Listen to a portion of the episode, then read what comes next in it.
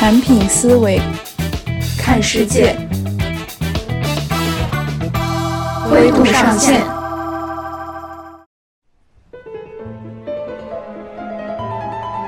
我最早和你想法是一样的，很乐观，觉得这个产品会让大家做 3D 内容变得简单。那变得简单的话，就会有很多人去做 3D。嗯，后来做着做着就会发现，这个是有点主观的一种期待。实际上，大家过去不做 3D，今天仍然不会做 3D；做 2D 仍然今天会做 2D。原因在于需求。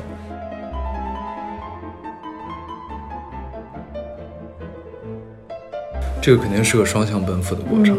然后，为什么它会打通？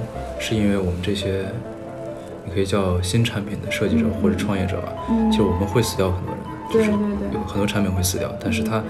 做了又死掉，做了又死掉的这个过程，把这条路打通，打通之后，它就形成一个新的范式。创业是靠风险去换创新的成功嘛？但是你假设太多这个事儿，就是你不专业的一个一个体现，就还是要保留尽量少的假设。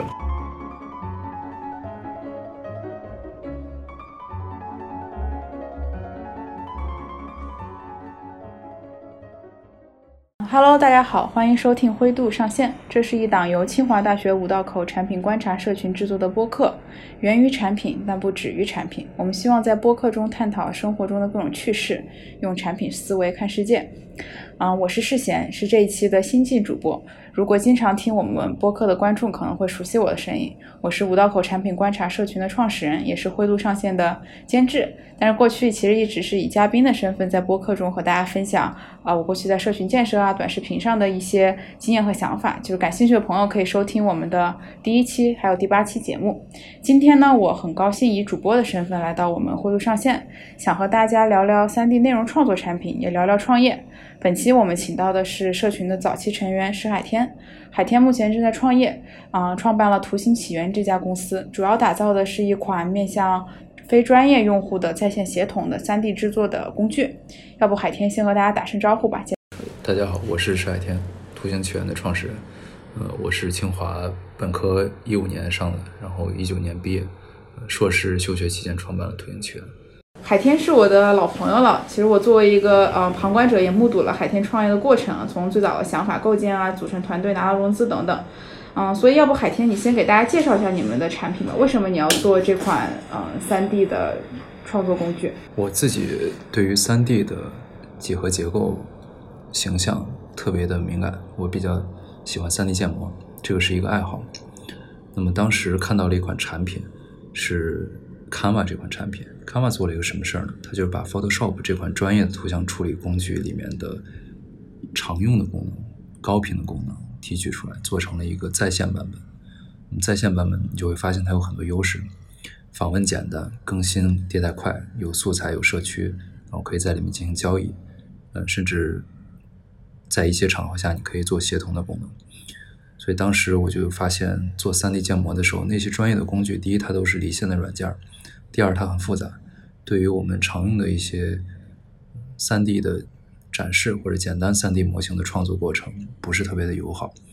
你需要花超过一个礼拜的时间才能真正上手一款软件所以我当时就想，有没有可能在线实现一个 3D 的 Canva 呢？实际上这个假设当时是比较是有一定风险的，因为并没有一款美国的产品。实现这样的特别好的效果，所以这个假设完全是从技术角度出发，可以这么做。但是因为当时呃，说实话，创业没有什么经验，嗯，觉得这是一个正确的方向，我们就开始了。呃，那么在这半年的时间里面，我们把它打造成了一个在线做 3D 建模还体验还不错的一个基础的架构。那接下来我们还会再花半年的时间去把它打造成一款呃，针对目前一些特定场景。然后真正可以实现在线协同、素材交易和二次创作的一个在线 3D 建模平台。所以简而言之，它就是一个 3D 的 Canva。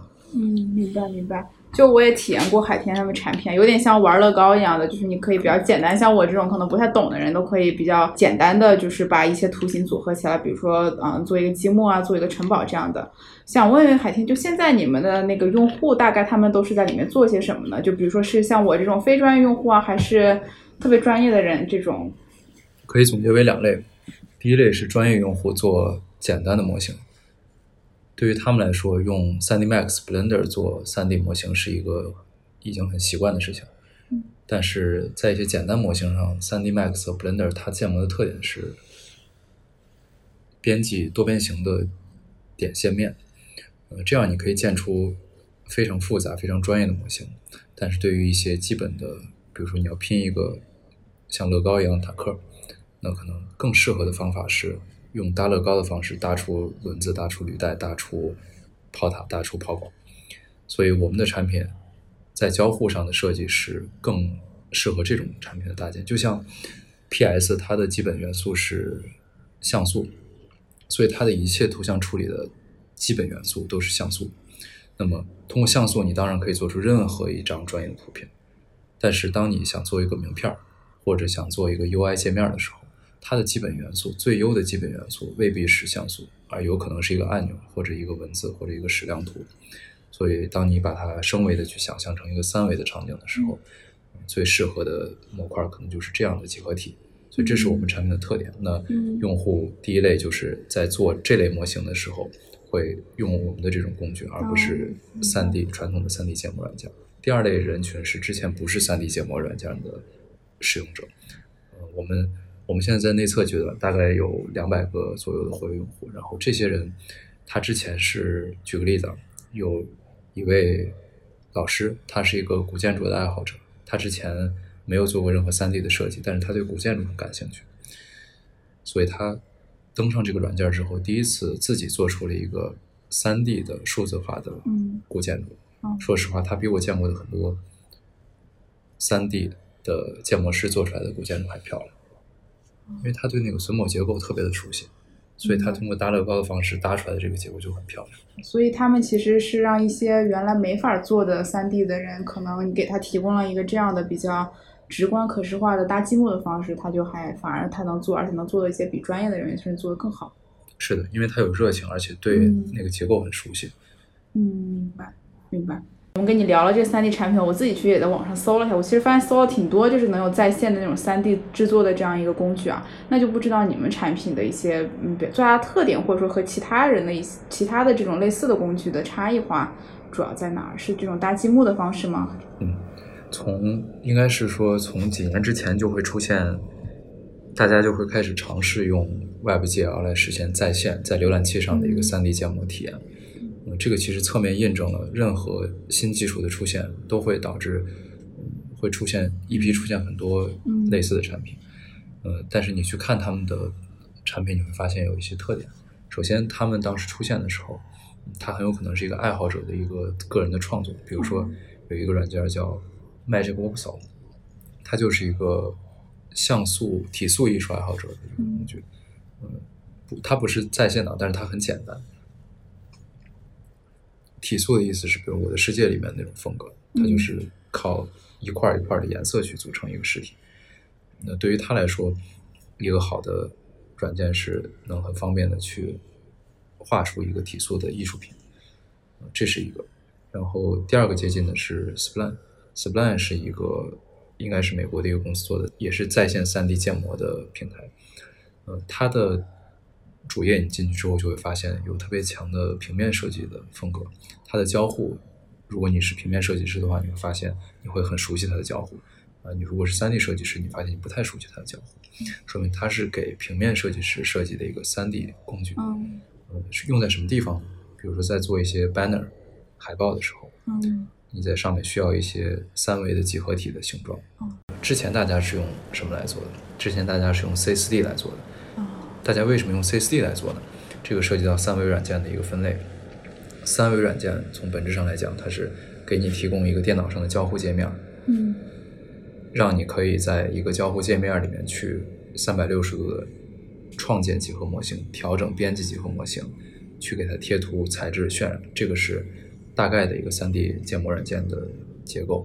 那么由于行业不同，所以会细分出很多很多的三 D 建模软件，比如说 3D Max、玛雅、Blender、CSD、犀牛、SketchUp，它们分别会用在不同的行业，比如房地产里面的做建筑的，室内室外的不太一样，呃做工业设计的，甚至工业设计的做汽车、飞机的和鼠标的又不太一样。嗯那做游戏 CG 的、做复杂的、简单的又不一样，做粒子的、做头发的和做雕刻的又不一样。嗯而 CSD 是比较适合于电商的这种风格的轻量化的、清新的 3D 渲染风格的一个软件，所以 Spline 相当于是就是一个在线版的 CCD。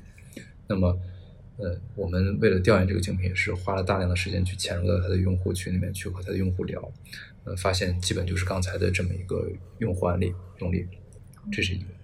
那么接下来还有一个跟它比较像的叫 Vectory，呃，其实就是和它特别像的一个，我们就不再详述。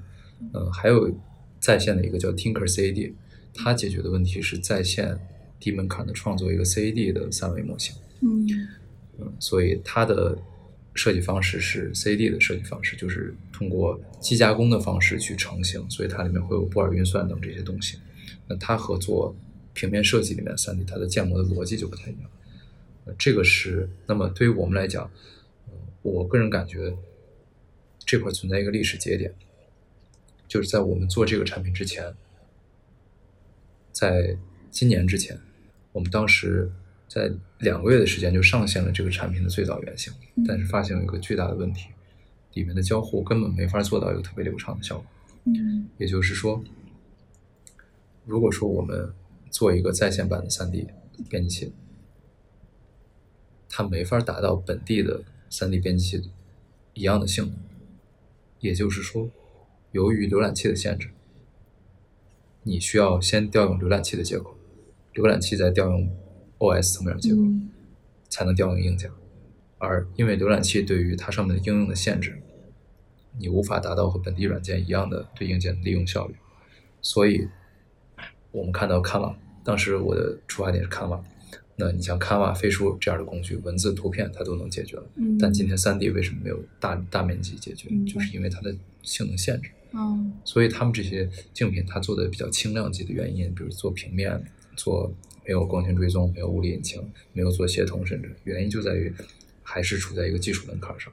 我们做这个冒了一定的风险，就是我们假设随着2022年 Web GPU 在谷歌标准上的实现，呃，浏览器对于 3D 的支持、对于图形学的支持、对于底层硬件的 GPU 的利用会上一个台阶儿。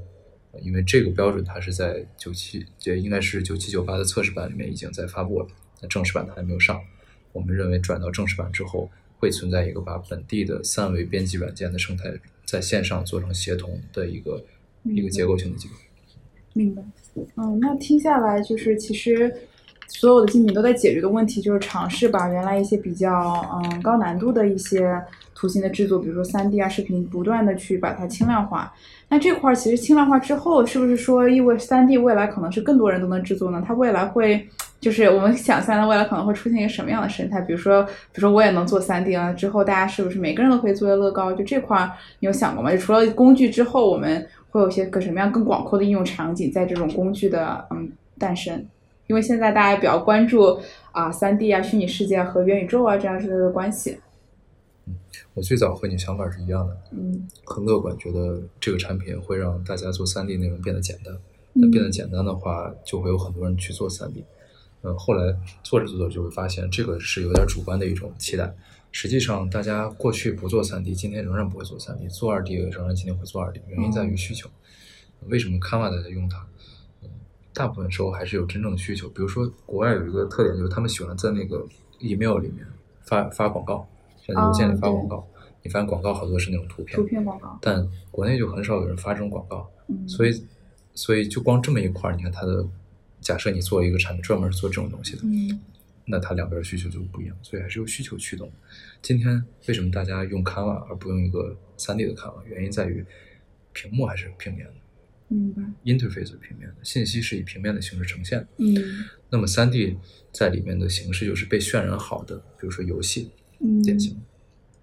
3D 的社交场景，渲染后的一个图片，嗯这些是今天的三 D。嗯所以今天的三 D 生态里面，大家会把它做成游戏产品发布，会做成一个海报渲染出来发布，这个是今天的使用。所以我们目前这些内测用户里面，确实有一些之前不做三 D，他做了三 D 觉得很开心，嗯。可以把它当成一个类似 to C 的产品去消费的。他在里面搭了，你看我们有一个用户在里面搭了一个场地都能放满的赛车，啊，他特别喜欢赛车，他也很厉害，因为他的设计能力，他之前也没有做过三 D 建模，但是他设计出来这个水平，嗯他。靠基本的几何体拼成的这个赛车，远远超过了我们自己设计师的设计能力，想都没想到，就跟那个做古建筑的很像，啊，明白，跟那个做古建筑的老师，那其实这个他就把它当成了一个游乐场去、嗯去玩，，娱乐的场景更多的，是的。不过作为产品经理啊，我们是一个产品节目，我们想这么一个问题，这个确实是一个让人激动的迹象，有人在你这块玩起来了。嗯。但是你想一想，宏观来看，用户在我们的产品上玩，和其他和他类似的用户所有的选择比起来，很有可能，大部分人的人，他就是在把你和游戏进行对比，只是这个人他可能刚好不太喜欢玩游戏，所以他玩了这个。那其他人有可能，换句话说，你是在游戏这件这个需求上去跟其他游戏产品竞争，嗯而游戏产品它不需要验证的是在线外部这个能力，因为他们通过打包好的这个 Unity 或者 UE 的安装包可以达到很好的体验。嗯。我们的特点在于在线协同，这个事儿不是在这件产品上最大的变量，只是因为一些偶然性，他刚好知道我们产品，然后也是我们产品的早期用户，他有哦。他在我们这块做的东西，嗯。所以这个是我觉得作为产品经理需要，比呃需要客观的一个地方，就是呃他的 to C 爱好是不是最核心的场景？那有一类场景是真的因为在线和协同产生作用的，是我们最近的一个案例。最近有一个学校的课题组的同学和老师，呃他们是什么专业呢？是土木和水处理的专业。他想在一个项目上设计一种水坝的结构，嗯管道怎么排，哪块混凝土的结构怎么放，然后里面哪些机构放在哪个位置。它需要一个三 D 的结构，因为它是有纵深、有高度的。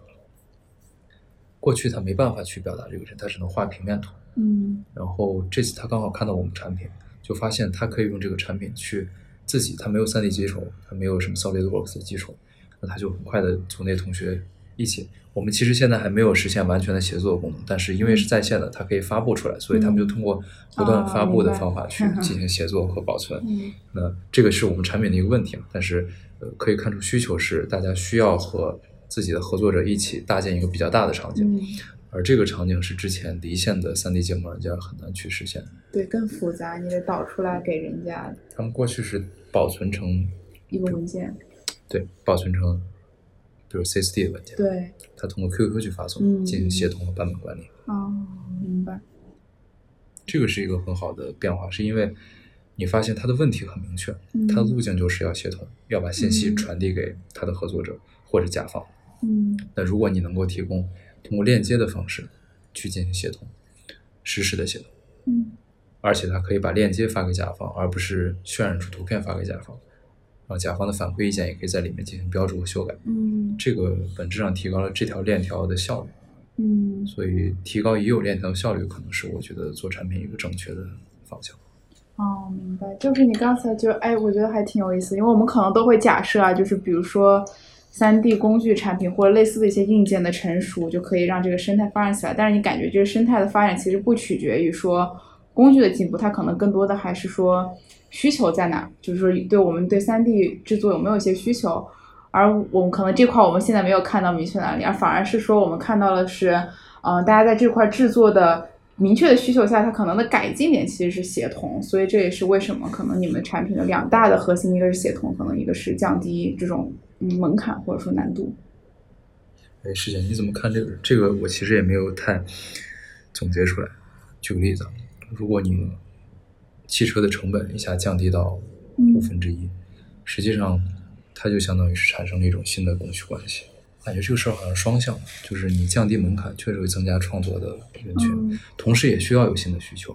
比举个例子，比如说，哎，我们做个思维假设吧，假设当时没有移动设备的出现，嗯假设没有 newsletter 这种图片的需求的出现，电子的图片这种信息媒介本身就没那么多，Canva 硬做了一个在线在线的一个图片编辑工具，嗯我估计它会有用户。那么，但是它的难点就在于它需要完全做到和 PS 一样的精度。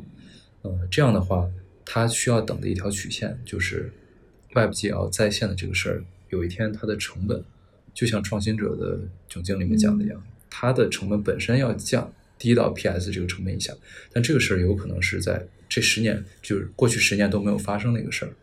所以，如果说出现了新的用户场景，是接受更简单的出图，但是对在线简单要求很高的，就是新的一种人群的需求，那就会一下让它产生一个交叉点，它就会在这种场景下超过 PS。明白。所以，未来我们相信一个事情，就是也能看到一个事情，就信息的三 D 化在不可逆转的加深。什么意思呢？过去我们可能需要通过文字和图片表达的东西，现在越来越多的通过，比如我们在看电影的时候，实际上你看那很多个，三 D 电影现在。你看《复仇者联盟》吧，这是一个实拍的电影，但实际上它背后的 CG 是特别多的。哦。嗯，那天我去一个电影公司的办公室，他那儿放了一个《流浪地球》的飞船。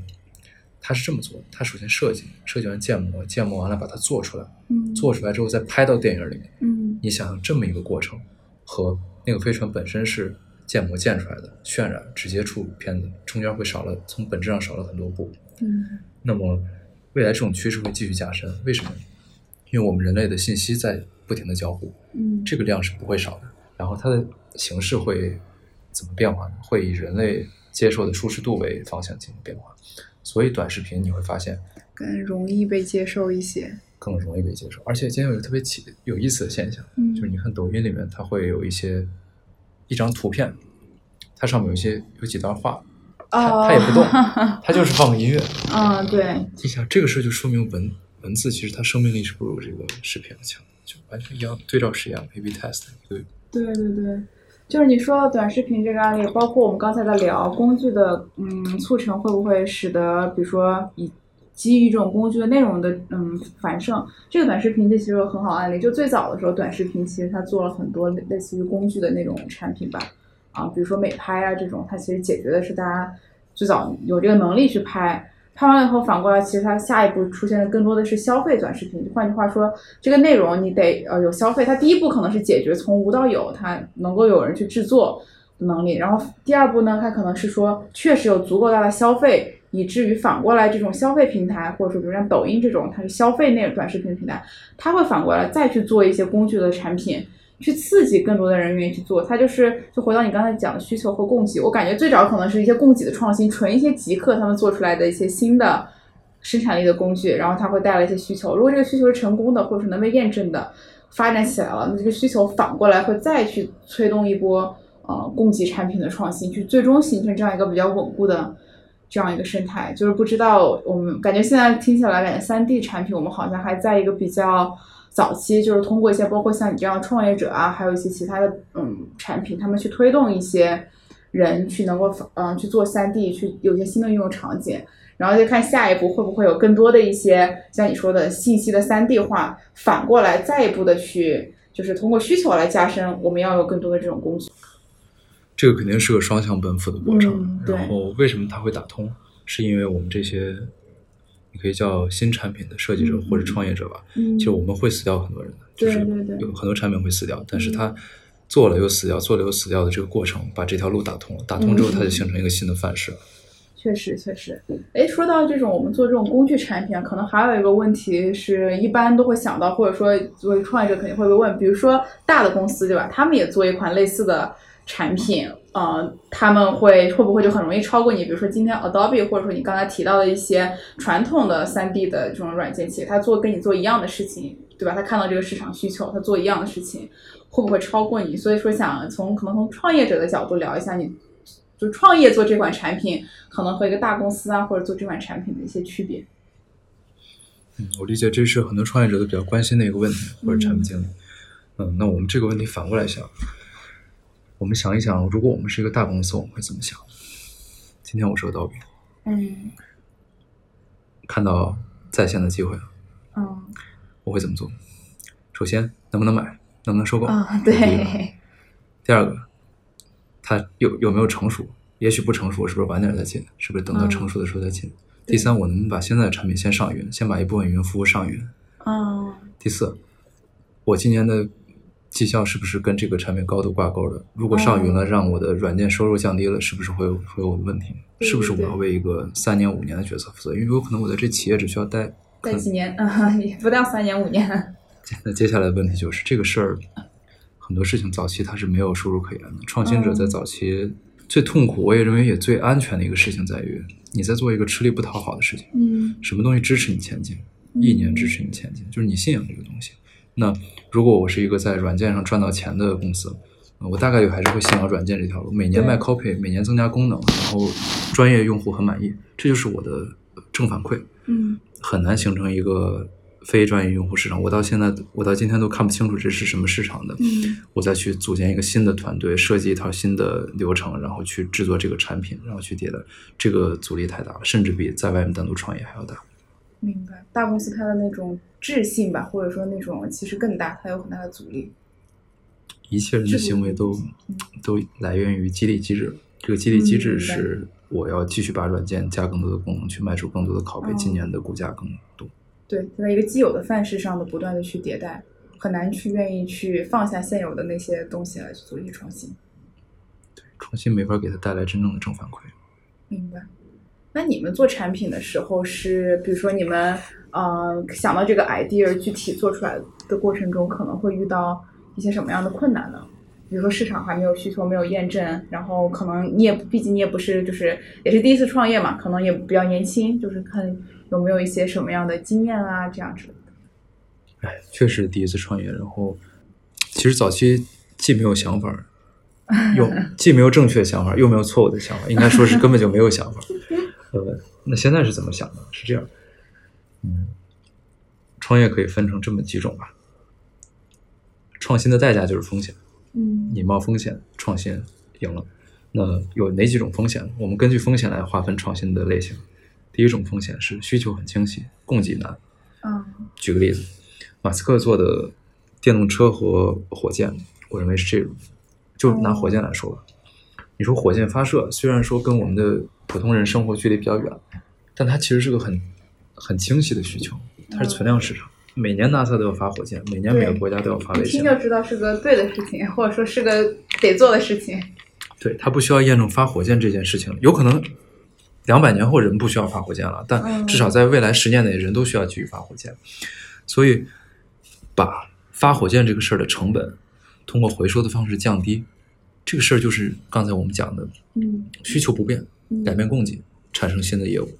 那这就是他的创业的路径，他要面临的风险就是能不能做出来嗯，成本降低的可回收火箭。对，这个事儿是有风险的，所以这是马斯克面临的风险。那第二类风险就是需求验证的风险。需求验证的风险是用 JS 在网页上写一个可以发一百四十个可以发发帖子的啊网站、社区，这个事儿技术上是跑得通的。哦，但是嗯，是不是你设计一个发一百四十个字符的社区，就会有很多人用？嗯而且会变成一个人们愿意在这上面形成生态的产品。嗯这个事儿是它需要验证的风险。嗯所以，嗯，其实还有一些需要验证的风险，就比如在一个很清晰的存量市场里面，比如奶茶奶茶市场，嗯那你要让别人买你的奶茶，而不买别人的奶茶，呃，也需要创新。那比如通过数字化的方法去做 A/B test，比如饮料市场吧，去做嗯 A/B test，、然后更快的迭代、收集数据，是不是就能够比传统的农夫山泉这样的公司做得更好？嗯，哎，不过这个可能是第一类啊，这个有点像第一类的哦，就是他还是要喝饮料，只不过你的这个，比如通过增加一些配料啊，这样这个供给改变，能不能去给他带来一些好的体验？这个公司其实挺厉害的。那个还有一个公司叫 Shein，它也挺厉害啊，的。适应啊，那它也是存量市场，然后它通过新的方法创新，提高效率。对，哦，那你刚才其实讲到了比较多，我因为然后我听下来，再结合你刚才谈到的你们公司，我感觉嗯，好像既有需求的风险，就也有供给上的风险，还确实还还挺难的。那你是怎么样，比如说从没有想法，像你说的没有想法到有想法，并且能够比如说拿到融资啊，得到一些市场的认可，这样你觉得你就就是做成了什么事情呢？你先回答刚才那个问题，其实风险确实存在的。这样我这样做不是特别好，最好的方法是抓住一头。就是你保保留尽量少的假设，嗯，就不要既假设需求也假设供给，这样会风险风险会成成倍增加。就创业是靠风险去换创新的成功嘛，但是你假设太多这个事儿，就是你不专业的一个一个体现了，就还是要保留尽量少的假设。嗯，比如说你就假设电池电机这一套系统会代替传统的汽油内燃机传动系统。那你就只改这，你就不要在车的造型设计上，在车的什么座位分布上，在车的什么定价上搞什么，搞什么创新了。除非那个是跟你的假设高度相关的，嗯，不要出现独立不相关的假设，嗯，这个是最最优美的一种方法。嗯，这是第刚才回答那个，就是我我们也应该尽量，就为什么早期我们曾经犹豫过，比如说大家做爱好好玩的东西的时候，当时其实面临一个决策。就是你要么让大家玩，要么做在线协同，这两个都是假设。嗯，你如果真想让大家玩乐高，你何不用 Unity 开发一个专门玩乐高的游戏呢？对吧？因为你的变成工具，你的假设是一个在线乐高这个事好不好玩？嗯，那你为什么要用 WebGL 在线的方式再去做这个东西？就这这就变成两个假设了。明白。那如果你用 WebGL 在线做，这个产品的话，你需要保留的假设就是 WebGL 协同这件事情对传统的三 D 创作会有一定体验上的提高，体验上的提高，而且过去没有满足好的人群，它可以受益于在线协同，这个是我们要保留的假设，所以就往之前确定的这种存量市场去靠，这个是解决的方案。哦，明白。所以说，相当于你就可能不会再去假设有更多的人会玩这，会用这个来工具来玩，更多的是说通过我们在线协同，嗯，包括用浏览器，而不是原来传统的可能原生的软件的这样方式，能够提高一些既有的他们要做三 D 的人的一些体验。是这样。确是一个逐步从想法比较多，然后看到各种各样的用户的一些故事，有各种各样的想法和展望，慢慢逐步去缩小的这样一个过程。是这样，有各种可能性的时候，确实会很开心。但是最后你发现，创新是一个高度专业化的事情。你不专业化，你什么都你无法给社会带来贡献，最后你在浪费社会资源。嗯，明白，确实。哎，那你觉得所谓的创新的这个专业化体现在哪儿呢？就是因为我们知道，就是如果有一个明，就算你想法明确了以后，你可能还是会有很多人是。做失败的，因为一般，比如说一般创业成功的可能是呃第二个或者第三个做的，第一个人其实是提出想法，他的想法可能是对的，但是第二个、第三个才会才可能去把他这个想法真正的做成。那你觉得在你确定了这样一个你的想法，比如说是通过在线协同降低嗯成本、降低体验以后，那你觉得还要在执行上或者是做什么事情能够去保证嗯成功呢？因为在线协同可能还是我们还是会面临到用户有很多协同的需求。或者说我们嗯不知道先做哪个，也或者说我们的技术上有一些达不到的，这块你有什么想分享的故事？举个例子，钱。嗯。一开始我们设计的时候是大家都不基本不拿工资来做这个产品。那如果你一直搞不定钱的问题，研发经费的问题，嗯，很有可能就变成你是最早提出 idea，但是最后哦，明白，倒在沙滩上那个人。我认为这个是执行过程中的。错就是失误失败，就是你为了保证你的新产品能够出来，你必须解决这些问题，这些过程中的问题你必须要解决它。所以作为第一个不是一个值得骄傲的事情，你把它做到最好，一直活下来，这个是一个有价值的事情。所以，比如说一开始我们就需要去找钱，找到理解这个事情的人，然后他们愿意支持我们这样的机构，他愿意以一个。他能接受的价格，然后给我们一定的时间去做这样的尝试。嗯，我也需要把我们的路径、价值壁垒讲清楚。嗯，第二，在团队上招不到足够的人，招不到合适的人，招不到懂这个事儿的人，这个也做不出来。那你就得去招人，去找怎么样去招人，怎么样去找，又回到具体的问题上。具体问题两种解决方法，就两种思路。一种思路是你不考虑任何方法，就是遇到问题解决问题，遇到问题解决问题，这样是没问题的，这样适用于新的场景、新的问题。另外一种就是方法论，有些事情是重复出现的，比如说我们在开发一个东西的时候，它有轮子，那你用这个轮子，或者参考他的思路，有一个算法，参考这个算法，就比你遇到问题解决问题要更高效。哦，明白。但是你只参考创新。不创新，它又不一定适合你的情境。嗯，因为在线三 D 的技术架构、产品设计架构，嗯它就和传统的互联网产品还不太一样，因为嗯它需要涉及到三 D 界面里面的交互里面的图形的元素，它的前端也不太一样，它的前端要的能力很有可能是过去一些没有的。前端大家不学的，可能是算法工程师需要搞的一些图形学的东西。哦，所以你看，这个架构又不一样。但是招人的方法进来之后，我们怎么去进行项目的迭代？有些又是已经有的方法论，所以就是实事求是的遇到问题解决问题，和尽量学习现有的成功的可复现的方法论结合在一起解决这些执行当中的问题，最终确保你的这个目标的实现和假设的验证。明白。确实，可能我觉得今天跟海天聊，我们能特别的感受到，可能我们平常我们看到一个新的东西，我们可能会展望它特别多，但是今天其实海天跟我们聊了特别多，是我们能够具体的去看创新，我们想象的那些创新是怎么样具体，嗯，一步一步的实现的吧。最后可能问一下海天，就是你觉得长期来看，因为我们刚才讲到我们的需求假设在最早的时候，慢慢的固定到了在线协同，通过这样一个用户的体验的优化。那我们觉得这个体验的优化，就是你自己可能，比如假设我们公司未来五年或者十年，可能还会对三 D 这块有什么其他的一些跟大家分享的，可能是新的想法呀，或者说新的一些展望呢？在线会带来几个事儿。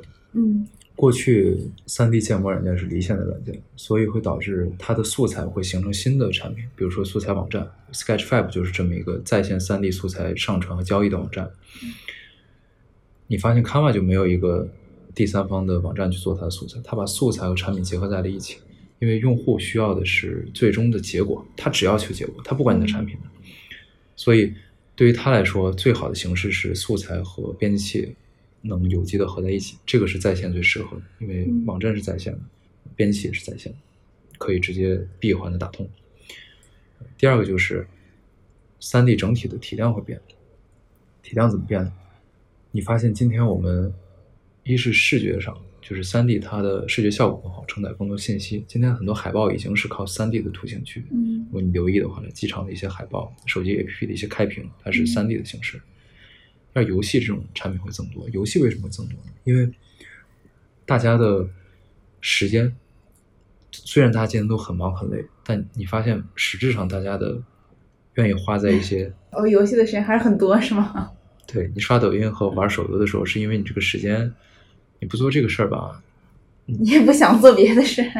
这这种趋势还会继续增加。那么我们不做游戏内容，嗯但是游戏内容会增加，那大家会创作这些游戏内容，大家会做三 D 素材，嗯而且游戏也会从二 D 变成三 D，嗯对吧？这个原因是和人的用户体验的需求是一致的，需要更高保真的信息，所以游戏内容增加，三 D 游戏内容增加，大家需要创作三 D 游戏的素材，那用更高效、更简单的工具，先去创作这些简单的素材，就变成了一个呃，就是有价值的事情。嗯还有一个变化就是，我们的产品不会一直是简单的三 D 交互。我虽然想做简单的，但是大概率最后还是会越做越复杂，因为这个产品只是完成了一个离线到在线的范式转移，它没有完成，它没有假设这个三 D 建模本身的逻辑会变。人们做三 D 场景，将来专业的游戏还是会比较复杂，还是会要贴图，还是会有头发这些东西。嗯嗯，随着显卡的性能增加，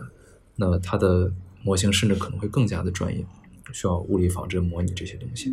所以我们的产品也会在在线的基础上，通过在线和云联动的方式去实现这些比较专业的建模。那做这件事情的原因在于，嗯，就为什么后做这件事情而先做在线协同简单，是因为首先需要验证的是在线化，而且早期在未来一两年内，WebGL 还不支持特别重的 3D 建模的交互，我们也做不到后面这件事情。我们也做不到这件事情。所以这个假设是一个长期假设，就是 WebGL 在浏览器和在线做 3D 的这个性能技术发展，它能跟得上我们的这种变化。如果它有一天突然停滞了，我们就失败了。这个就是这个假设的意义。那其实未来我们会发现，一一方面是随着三 D 的内容越来越多，可能我们首先做的是降低门槛，让更多的人能够体进来，然后也能够去嗯改良他们做这件事情的一个体验。而后面可能就是我们随着这个东西的发展，我们其实还会回到更加复杂的场景下，我们要能支持更多、更复杂、更专业的场景的一些的建设。对，它会完成一个螺旋式的上升。哦，明白。感觉这个思路确实还是对。在工具产品这一类产品中，都会有比较嗯大的体现吧。就工具产品可能最早的时候，他们要去把它的门槛降低，通过比如说做成小程序，或者做到 PC 端做成在线的来去降低成本。而随着这个这种内容的丰富和这种工具产品的嗯成熟，它反而也是会需要去支持新的场景下一些新的样式，又会重新的再复杂一遍。复专业化这个事儿可以再讲一下，专业化。就是长尾满足长尾需求，就是针对你的这种架构、这种介质、这种人群的一个越来越全面的覆盖。这个事儿会让你的组织变得异常的高效，嗯，但也会让你的组织变得异常的僵化。这个事儿是无法避免的，而这个也会让我们导致，也会导致我们被新一代的创业者去颠覆掉。这个是客观规律。嗯，那就好像回到了一个循环。我们刚才讲到的，其实我们是在。怎么样？呃，为什么大公司不做，我们做？然后现在我们讲到，其实随着我们未来的展望，我们先是做创新了，然后做简单了，后来我们又更加专业化，我们也可能会长出各种各样的树枝，反而我们就变成了一个大公司，可能就是在新的一个场景下会有新的一个循环。对，是的。那今天我们这期节目就录到这里，非常感谢海天来做客啊，我们的播客。今天我们其实跟大家分享了特别有意思的话题，就是相对专业的这种三 D 内容。它的一个发展状态，以及它未来会不会出现一些轻量的工具的产品。除了分享这种工具产品以及它未来的展望，我们其实更多的也从一个创业者口中聊到这种所谓的创新具体又是怎么样的执行出来的。那今天我们就先聊到这吧，感谢大家的收听，我们下期再见。好，谢谢大家。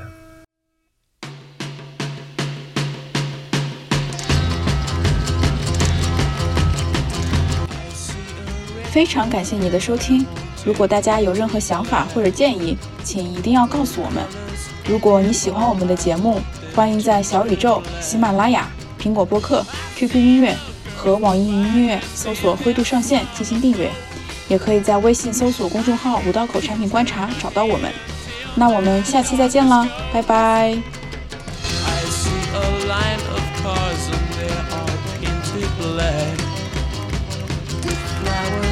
my love hope never to come back.